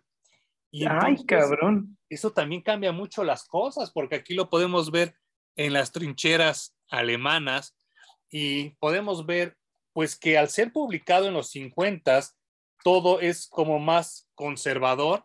Y aquí podemos ver que tanto de ella como John Carter están vestidos, o sea, salen todos. Se parece al príncipe valiente. Se parece a Prince Valiant, sí, sí, sí. Y, y pues es muy chistoso porque eh, a mí me, me, queda claro que, que, gracias a todas estas adaptaciones, el personaje de John Carter no va a morir nunca, ¿no? Y a mí me gusta mucho sentir este sabor de los 1900, después de los 1920, de los 1950, hasta llegar a estos momentos donde John Carter sigue teniendo cabida y, a mí me gusta mucho porque, insisto que, es de mis videos más populares y espero que este también le vaya muy, muy bien. Y porque es uno de los personajes que sí necesita estar contándose su historia constantemente para que la gente no lo olvide. Yo, yo, yo, yo, yo, ahorita me aventaría una, una, miniserie en Disney Plus. No sé qué opinas tú, Hum. Eh, yo creo que la tendría que agarrar más bien como HBO, una plataforma que se permita, pues que tenga más libertades. Ah, ok. Yo, yo asumiendo que los derechos sigan en Disney, por eso los come, lo comentaba. Pero no sé cómo están los derechos ahorita, ¿eh? Yo tampoco sé cómo estén los derechos, pero yo creo que incluso ahora en Disney ya está. Es como la franquicia más culera que le ha tocado en la vida a Disney es la de John Carter, tristemente. Sí, sí, sí. Porque la película les hizo perder algo así como 300 millones de dólares. Y no solo eso, ¿sabes qué también? Hasta donde tengo entendido, cuando en el 2000 salió Tarzán de Disney, la familia de Rice Borrock se encabronó, güey, y les dijo, esto es una porquería, no fue lo que acordamos, que la chingada, y que se pusieron súper, súper locos. Y que entonces los abogados de Disney estuvieron 10 años rogando, pidiendo perdón para que les dejaran hacer John Carter. Entonces, cuando sale John Carter, la familia de Rice Borrox dice, no, ¿sabes qué? Regrésame los derechos. Y se los pide y por eso no sé cómo estén las cosas ahorita. No sé si todavía los tenga Disney o ya, ya, ya se regresaron a la familia de Rice Borrox, que a mí me ah. encantaría, ¿eh? No, yo creo que ya Disney dijo ya la chingada, o sea, no vamos a poder hacer nunca, jamás nada de John Carter. Eh, pero si en algún momento retoma alguien las películas, estaría bien que no se saltaran esa primera que estuvo tremendamente bien hecha, güey. No manches. Eh, pero sí, una miniserie de John Carter creo que aplicaría súper, súper, súper bien en estos momentos en los que andamos cojos de ciencia ficción. Sí, no manches. En muchos medios no quisiera aburrirlos porque de verdad quisiera que ustedes leyeran el libro, leyeran el cómic, vieran la película. No los quiero aburrir, no quiero hacer extremadamente largo este video, pero para mí es inevitable la emoción que siento yo hablar de este personaje. Eh, me siento como un Indiana Jones que encontró en la tierra un tesoro y que cuando se lo llevó a su casa era un tesoro súper valioso. Así yo me siento con John Carter, no sé tú. Pues es que, regresando a las comparativas, porque es la única manera que encuentro de, abordarlo, em, la película se siente autocontenida, es decir, sí tiene un fin. Sí. Entonces la gente no se queda esperando, ahí va a haber otra, va a haber otra. Funciona muy bien por sí misma. Y entonces yo decía, bueno, no va a haber más, pero estuvo muy buena, la terminaron muy bien y yo quedé muy satisfecho con la historia de John Carter, ¿no? Sí. Luego empezamos a leer el cómic y te digo que yo me seguí de frente porque encontré que era no solo eso, que había capa sobre capa sobre capa. Sí, sí, sí. Entonces, los seres supremos, que para mí eran los Terns en la película, Ajá. resulta que son los seres del tercer círculo social que existe en Barzum. Entonces, arriba de los Terns hay otros. Los, los Terns ya se me hacían muy fabulosos porque viajan en el espacio-tiempo, güey, ¿no? Y ya están también en la Tierra. Y... Sí. Pero resulta que hay otros güeyes mucho más inteligentes y más poderosos en la jerarquía de Barzum. Los voy descubriendo, los voy descubriendo, los voy descubriendo y digo, güey, se me hace que sí tenían muy bien planeada la trilogía, porque en la que sigue te iban a revelar más cosas de Marte, no iban a seguir trabajando con los mismos que ya tenían. Entonces te iban a explotar la cabeza, güey, ¿no? Y luego de la segunda ibas a decir, dónde terminan todas estas capas de sociedad que generan en este pinche planeta rojo. Claro. Y te iban a seguir explotando la cabeza con lo que seguía, güey, ¿no? Entonces, llegar a un punto de John Carter, en el que John Carter llega y les dice, ah, ¿ustedes creen que esto es un dios? Eso está muy cabrón. Miren cómo su dios sangra y miren cómo su dios sí se puede tocar, es más, se puede matar. Sí, no manches la manera en que le rompe el esquema a la sociedad porque llega a decirles lo que ustedes pensaban que era divino no es divino. También es como, güey, qué cosa tan bonita que no vi en la película, pero que ahora me perdí porque la marquetearon mal, güey. A mí me dio mucho coraje eso porque yo leí los, los tres libros seguidos. Eh, este libro que yo les enseñé hace rato de la princesa de Marte, lo he leído por lo menos cuatro veces eh, es de mis libros favoritos y, entonces cada vez que lo releo, sí es un coraje ajeno a decir, no mames, esto pudo haber sido una gran saga de películas, muy cabrón. Y esto que dice Hum, yo, yo me quedé muy pendejo porque yo me pongo a pensar, y, que insisto que no quiero oír, herir susceptibilidades, ni verme yo muy sabio, ni muy mamón, ¿no? ¿Qué pasaría si alguien llegara ahorita y, e hiciera lo mismo con la gente que le reza a la Santa Muerte, por ejemplo, ¿no? Que les dijera, no mames, esto es pura caca.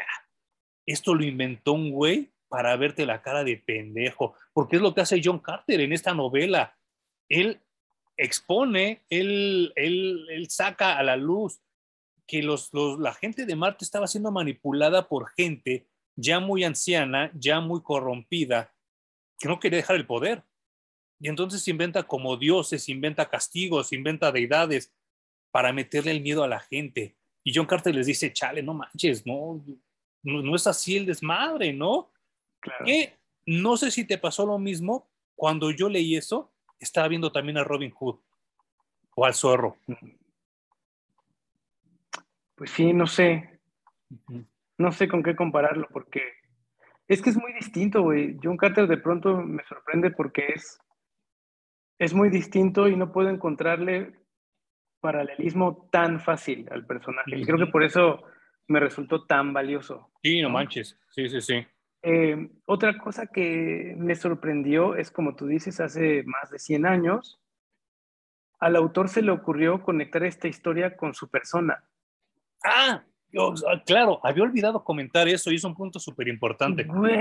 Eso me resulta como que una genialidad. El tipo era un genio, güey. Sí, sí, sí. Entonces, él mismo es un personaje dentro de su historia. Sí, no manches. Y eso lo hace tan creíble también.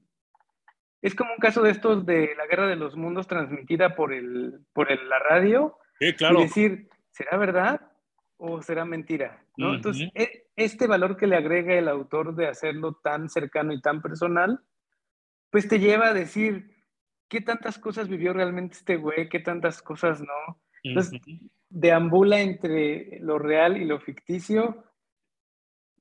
Y yo es algo que me quiero comprar, ¿no? Porque obviamente eh, el Humberto del 2022, pues ya no se cree esas cosas porque la ciencia ha avanzado mucho. Claro. Pero el Humberto niño que vive dentro de mí dice, qué chingón que Edgar Rice Burroughs hubiera vivido este tipo de cosas tan de cerca, ¿no? Porque en el libro y en el cómic te insinúan que Edgar Rice Burroughs se encuentra los diarios de su tío John Carter, ¿no? Que él le llamaba su tío, pero que él realmente no era un tío consanguíneo, pero le decía su tío, y que él encuentra estos diarios y dice, yo me tomé la libertad de publicarlos para ustedes. Son cosas que me contó mi tío.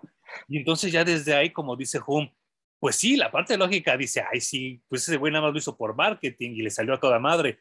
Pero el niño chiquito dice, ¿y si sí fue verdad?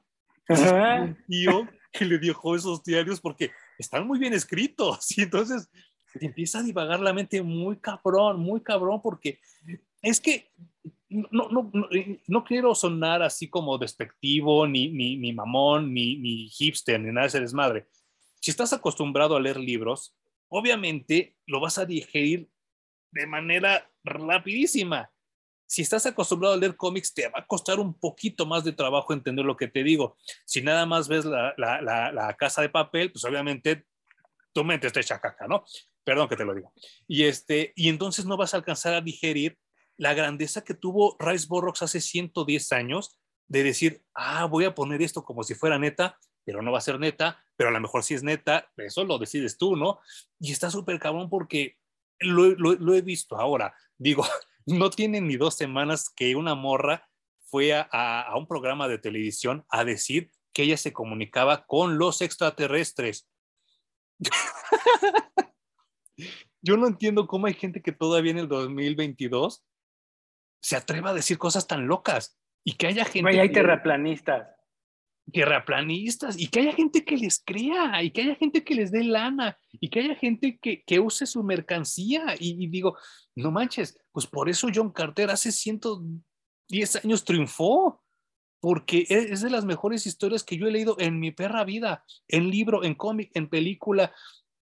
Yo no entiendo cómo no hay videojuegos, yo no entiendo cómo no hay juegos de rol, porque no manches, la podrían, como dicen ahora los chavos, la rompería muy cabrón, ¿no? Sí, yo quiero más de John Carter, güey. Sí. Eh, de hecho, mientras leía el cómic y, y también comparando con la película, me hace falta desarrollo de personajes. El cómic va así, así, es lo que así, así, güey. No me, quiero, no me quiero ver hipster y mamón, pero si me aceptas después un, un, un video de los libros, nos lo aventamos, ¿eh? Sin pedo. Estaría re bien, porque el cómic va tan rápido que me hace falta que desarrolle personajes. Eh, entonces, lo que pasa con John Carter es que ya es una historia definida, tiene un principio y un fin. Entonces el cómic y la película están adaptando esto y ya sabes en qué va a terminar, o sea, no va a haber spoiler. Sí, claro. Pero dentro de este punto inicial y este punto final, caben un chingo de historias para desarrollar a los personajes. Y el cómic, no sé si por por miedo a que pronto los fueran a demandar, entonces tenían como que hacerlo todo muy rápido para... Estoy casi seguro que sí era así. Para chisparlo. Digo, chale, hubieran explorado más esto en el medio que es el cómic que te lo permite, ¿no? En las películas sí tienes que ir en chinga. Sí.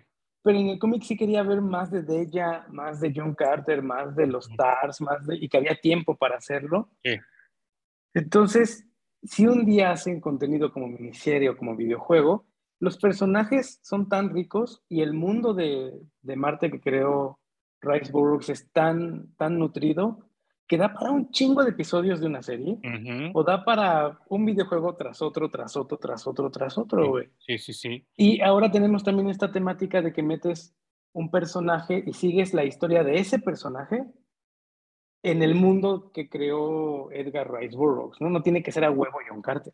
Y está muy cabrón porque eh, ahorita que empezamos a hablar de, las, de los side plots, de, las tramas alternas, de las subtramas, eh, llega un personaje que me preguntabas hace rato si había también como mujeres, ¿cómo me preguntaste si había como mujeres así como culeronas o algo así como malvadas? Ajá, sí, sí, sí. Pues llega un personaje en los libros que se llama, este, ay, qué pendejo, Paidor, se llama Paidor. Y entonces también de la manera que la describieron, ustedes pues obviamente ya saben que yo tengo un debraye muy, muy, muy, muy culero. Yo así, yo soy ultra fan de Paulina Rubio y no me avergüenzo nada al decirlo, la traigo aquí en mi celular. Cuando describen a Paidor, la describen rubia de cabellos rizados, piel clara y ojos claros. Yo no mames, me imaginé a Paulina Rubio, ¿no? Con la diferencia que también es hija de un rey de uno de estos personajes de las altas jerarquías de Barzum. Y entonces es una princesa malvada y caprichosa, y entonces no, no, yo babeaba, babeaba cuando leía eso, ¿no? Pues me suena totalmente a Aura, la hija de Ming, también. Sí, cabrón. Que ahí, ah, pues es uno de estos personajes que va por la vida seduciendo constantemente, ¿no? Exacto. Y que en eso basa su poder. Ajá. Tiene un poder tal de seducción que hace que cualquier hombre se le doblegue y haga su santa voluntad. y, y, este personaje en el cómic no sale, o creo que nada más sale como dos páginas o algo así, ¿no? Sí, sí sale una princesa güera que es como la princesa de los Turns. Sí, es ella. Y que también lo que quiere es seducir a John Carter porque ve que tiene un chingo de fuerza y que va a salir pues, prácticamente que viene aireado de todas las batallas que tenga. Entonces, lo quiere seducir y lo quiere para ella, ¿no? Sí, no, y en los libros pasa algo muy cabrón porque terminando el segundo libro, capturan a Della, capturan a Paidor y las dos se quedan en la misma jaula. Y entonces los diálogos están muy cabrones porque pues es mujer contra mujer, ¿no? Es así de, no mames, yo lo vi primero, ah, sí, pero yo soy mejor que tú y cosas así, pero pues se dan cuenta que están encerradas y tienen que unir fuerzas para escaparse, ¿no? Y no quiero hacer más spoilers por si, por si Home quiere, quiere que leamos los libros, pero el personaje de Pydor se desarrolla tan, tan cabrón que yo dije, no mames, Rice Burroughs, eres un genio, cabrón, chinga tu madre, ¿de dónde sacaste eso, no? O sea, ¿de dónde sacaste tanta, tantas ideas? Yo quiero creer que a lo mejor él sí tuvo un tío que vivió la guerra civil, la verdadera de Estados Unidos, o alguien que le contó muchas cosas de la guerra, porque sí, como lo dijo Home hace rato, John Carter llega de una guerra a otra. Y Marte sigue siendo soldado, ¿eh? y sigue siendo estratega, y sigue, sigue haciendo tácticas de guerra. Es más, cuando él le dan este traje, que bueno, de traje no tiene nada, son como atavíos, como lo describe en el libro, pues él se siente desnudo porque él necesita su uniforme, él necesita las armas con las que él está familiarizado y todo, pero sin quererlo, también pues obviamente este, este, este traje que ya lo hemos mencionado, que ahorita lo está utilizando Superman en Action Comics, se ha utilizado infinidad de veces, ¿no? En la ciencia ficción moderna. Ah, bueno, está He-Man. Claro. No vayas muy lejos, güey. Aquí lo tenemos. Y sí, He-Man. sí, pues es Warlord of Eternia, ¿no? Ajá, claro. Y e, e, es, muy chistoso porque hace como tres semanas fui a este tianguis del Metro Hidalgo, el tianguis del cascajo, y una chava tenía una caja llena de estos muñequitos. No manches. y le dije, oye, ¿en cuánto está este? Y me dijo, 10 pesos, llévatelo. Y yo lo compré, dije, es que este es para mí John Carter. Dice que era de una colección de muñecos chinos. Y pues yo quisiera imaginar que el poder de John Carter llegó hasta China y alguien lo quiso hacer muñeco, porque en mi mente este es John Carter y así me gusta dibujarlo y así me lo imagino cuando lo leo en el libro. Algo, pero algo que tiene la película que no viene en el cómic y que no viene en el libro y que no tiene esta figura tan bonita, pero que sí me agrada mucho y así es como lo dibujo yo. Yo sí prefiero ver a John Carter con el cabello largo, no sé qué opinas tú.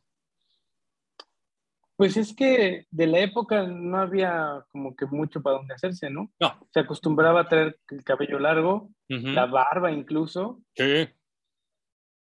Y pues al menos nosotros que crecimos en los 80s, 90s, nuestros héroes siempre tenían el cabello largo. Entonces, lo preferimos, ¿no? Es algo estético. Sí. ¿En el cómic te estorbó verlo con cabello corto? No, no, no me estorbó verlo con cabello corto. Es que, mm. pues va más allá. No sé, algo raro pasa con John Carter.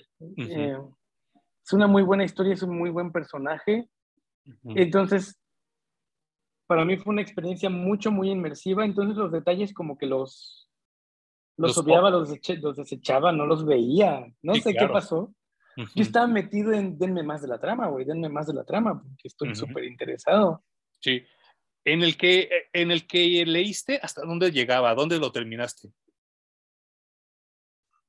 Eh, digamos que estoy en donde inicia la saga de los hombres amarillos. Ah, ok. Que vendría siendo este, ¿no? El último. Yo creo que sí. Sí. Sí, sí, sí. Güey, le estaba diciendo a Ale que esa, esa portada que estás enseñando, Ajá. tú la ves muy bonita, sí, ¿no? Ah, sí, yo Yusko. Pero cuando tú te acercas a los dos personajes verdes, se vuelve una experiencia como muy sexual porque como que uno le está dando al otro. no lo había notado. Perdona a la gente que nos está oyendo en Spotify, pero y que nos está oyendo también en Amazon Music en Apple Music y todo esto. Pero, híjole, es que yo lo tengo como eh, Warlord of Mars volumen 4. No sé realmente cuál haya sido la portada original del cómic, pero búsquenlo así. Eh, Warlord of Mars volumen 4 y creo que tiene toda la razón, Hum. Híjole, el inconsciente traiciona mucho cuando eres dibujante. Seguro. yo toda la vida he creído que Joe Yushko es medio bisexual, ¿eh? Porque si ustedes ven su trabajo, eh, no sé, yo a veces hasta creo que a los hombres los pone más buenos que las mujeres y les echa hasta más ganita cuando los traza, ¿no? ¿Tú qué opinas de Joe Yushko? Nunca te he preguntado. Eh, Lo voy a poner en una categoría, si Fraceta es, digamos, el artista por excelencia clásico, sí. A Joe Yusko yo lo llamaría un ilustrador clásico comercial.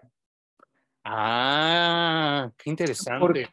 Tiene elementos de todo este arte clásico, pero no le llega, güey. Siento que no le llega a esa estatura. Su dibujo se vuelve un poquito más comercial. Y por eso es que lo utilizan mucho más con los superhéroes, ¿no? Sí. No lo encasillan en un eh, autor meramente fantástico, entonces llega también al terreno de los superhéroes y allí funciona bien. Sí, sobre todo con sus colores, ¿no? Él tiene colores súper vibrantes. Sí, y, y, no es tan detallado en su trabajo, güey. Y Fraceta era totalmente ah, con colores más arenosos, ¿no? Sí, y a Fraceta sí no lo vería. Dibújate una portada de Spider-Man. Yo creo que hasta el mismo Fraceta dice, eh, no me queda, güey. Los hubiera mandado a la verga. No, yo creo que no lo hubiera aceptado. Yo hubiera dicho, no, yo no puedo dibujar esto, ¿no? Y sí, a mí Joe Yushko me gustaba mucho, mucho, mucho en los noventas, cuando yo empiezo a descubrir las tarjetas de las masterpieces. Pero sí creo que su arte no ha envejecido bien, ¿eh? No creo que haya sido como la mejor opción para muchas cosas.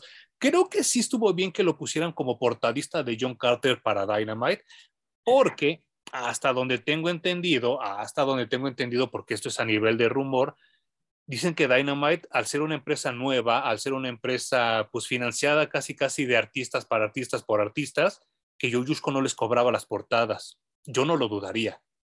Órale, güey. Dicen por ahí que ese era el rumor, ¿no? Que por eso pues lo dejaron hacer lo que, lo que quisiera. Por eso no me sorprende que esta portada sí tenga como que yo no lo había visto, ¿eh?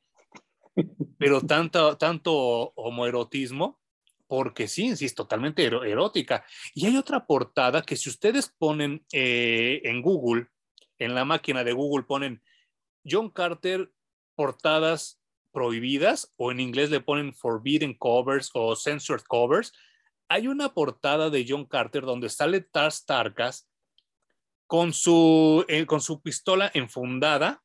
No recuerdo si es la pistola o una navaja, pero la censuraron porque de lejos parecía que tenía una erección parece que tenía el, tenía el pene erecto y entonces, no manches, la retiraron del mercado de volada y este, y pues Dynamite con el tiempo, e, esto, esto los lleva a, a, competir ya con Marvel, con DC, con Dark Horse, los coloca en el mercado a Dynamite y obviamente pues ellos están totalmente agradecidos con el personaje de John Carter, sobre todo con Deja Torres porque sacaban por lo menos siete portadas variantes, una más cachonda que la otra, la otra desnuda, la otra no tan desnuda.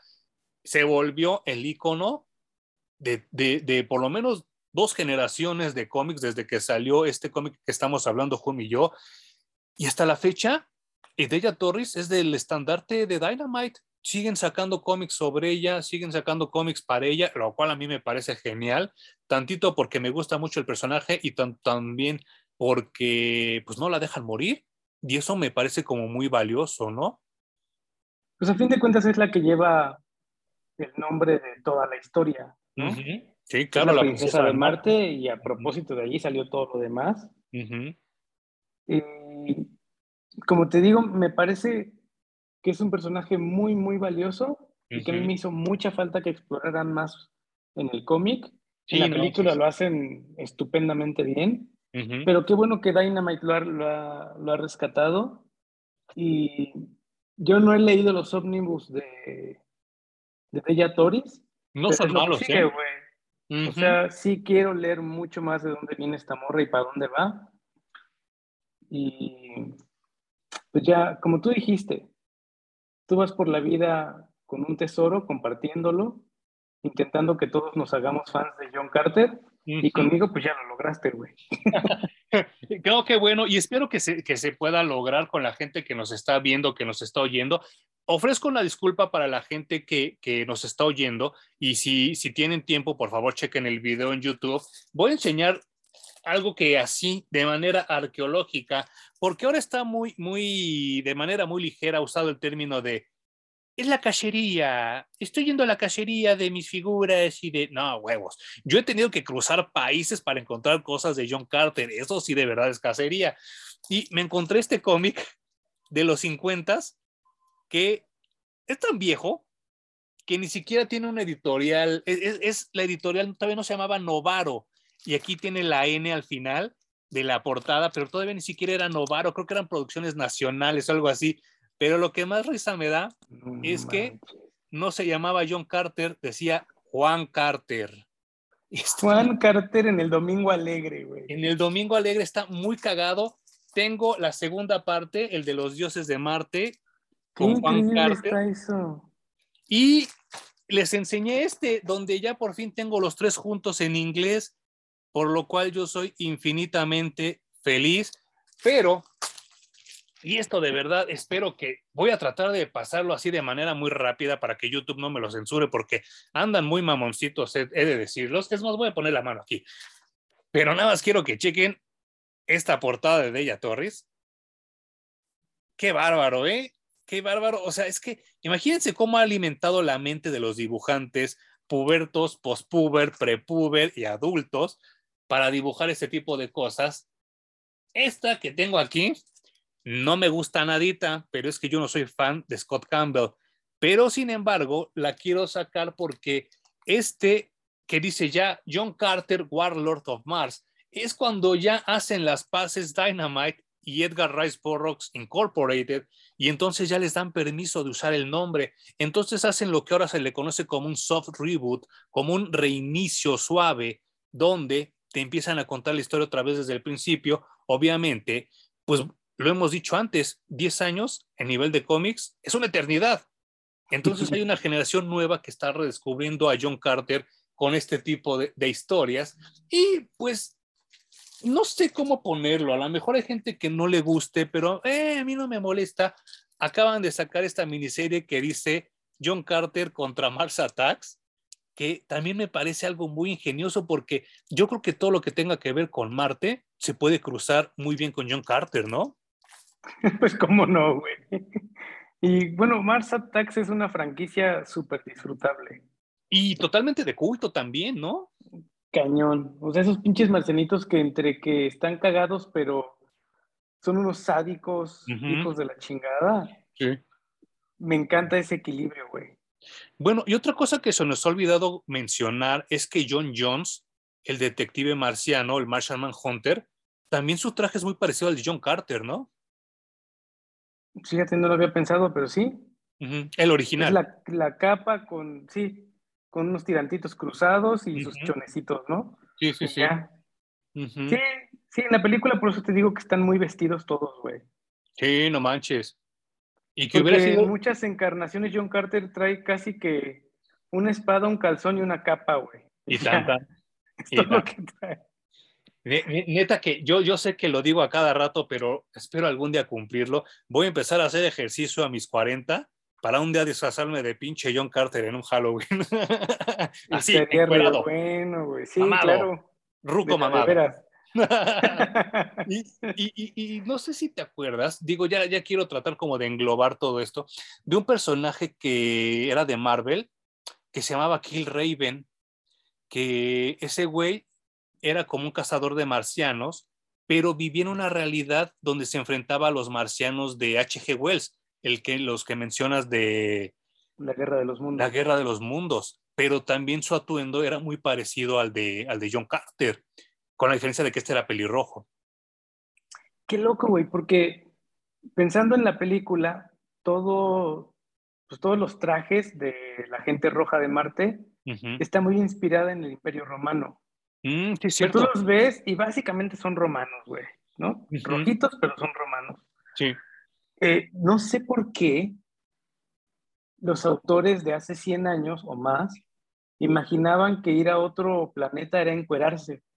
Yo creo que por el calor, ¿no? Se imaginaban eso. No sé, está rarísimo, güey. o sea, se va al espacio, se encuera. Sí. No es otra. Bueno, ahora, ahora lo entendemos completamente distinto. Vas al espacio y tienes que estar protegido de todo, güey. Claro, claro. Y es que también, no sé, digo, ahorita quisiera ya nada más así como para ponerles los puntos sobre las IES. En el libro de Gulliver Jones, porque digo, insisto, ya es dominio público, ustedes se pueden meter a Apple Books y bajarlo, está, es gratuito y se lo, se lo avientan de volada. Ahí lo resuelven todo con, en vez de la piel, es la ropa.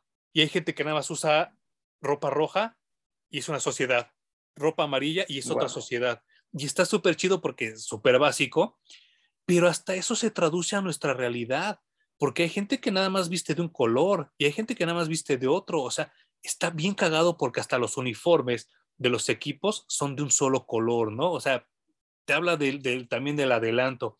Y ya que saqué a Gulliver Jones, y nada más para cerrar esto de lo que estamos hablando, ¿qué te pareció ese crossover de Gulliver Jones con John Carter?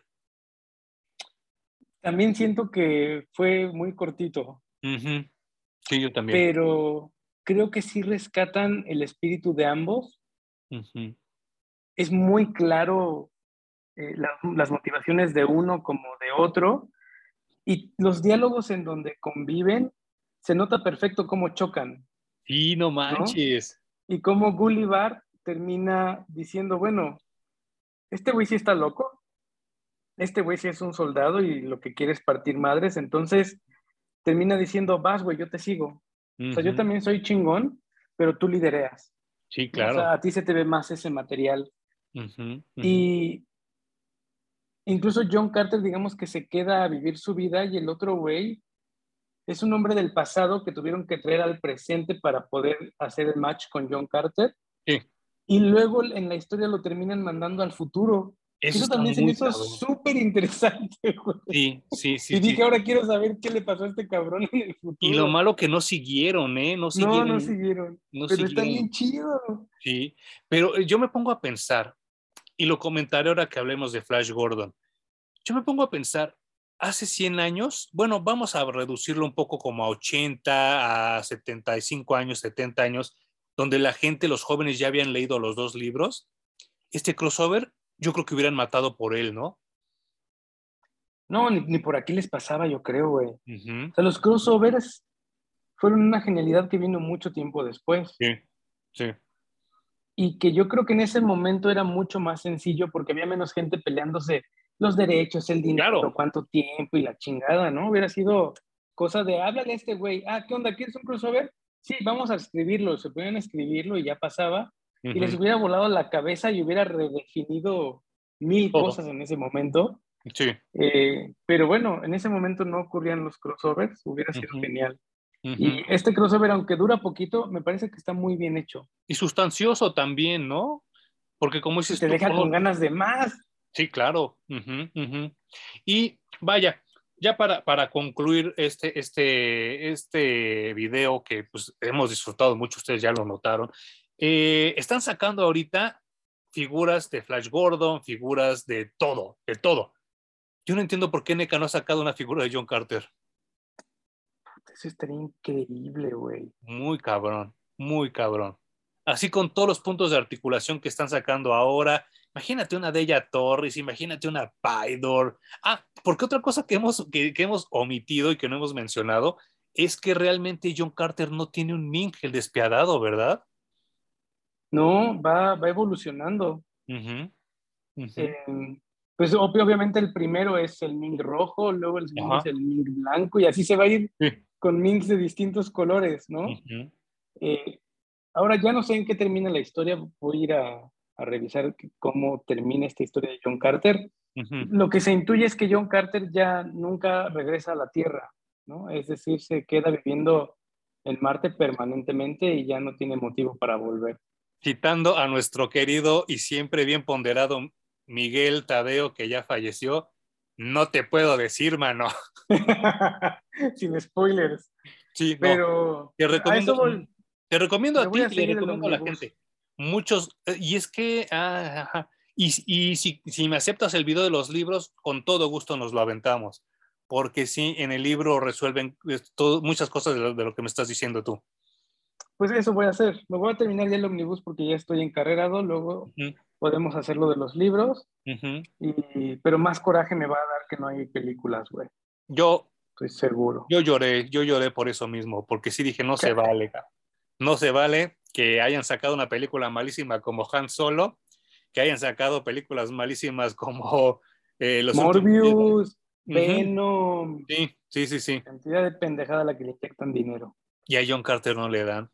Pero bueno, esperemos que a lo mejor a nosotros ya no nos toca. Yo quisiera pensar que sí, pero a lo mejor muchas generaciones adelante que a lo mejor están viendo este video digan, mira, estos güeyes estaban sugiriendo y ahorita ya tenemos una gran franquicia de John Carter. mira, sí. cruzamos los dedos porque sí. ¿alguna recomendación que tengas de la semana para, para nuestra gente que nos oye, que nos ve? Mm, algo que me sorprendió de muy buena manera fue la serie de Miss Marvel en Disney Plus. Ah, Lleva dos episodios. Ok. Eh, se me hizo re buena. Obviamente voy a regresar a leer los cómics solo para hacer la comparativa. Pero lo único que les sugeriría es que no lean o no se vayan por los comentarios de Twitter, Facebook, ya saben. Eh. Eh, porque hay mucha gente que está puteando a la serie y me parece que es muy buena. Ok, la voy a checar. ¿Anti-recomendación tienes o no? No, no. No, lo otro que vi fue The Voice y sigue estando muy buena. O sea, ay, bendito sea el Señor, no he tenido contenido malo esta semana. Oye, sí, qué bueno. Sí, sí, sí.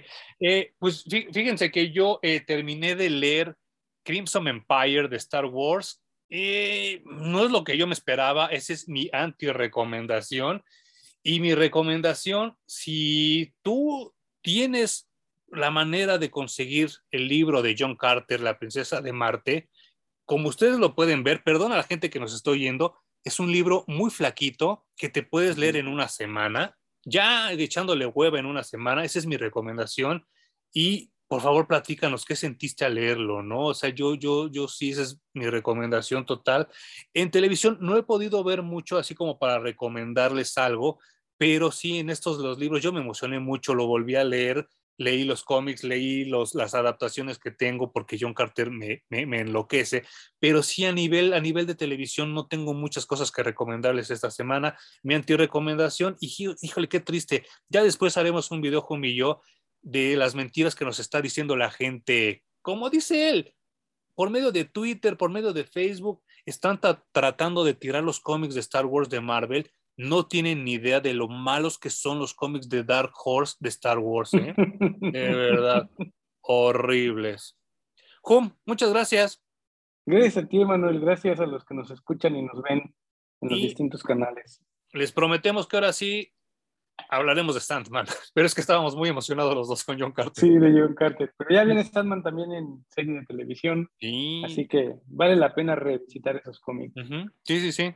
Y muchas gracias y nos vemos la siguiente semana en Parallax Comics Reviews.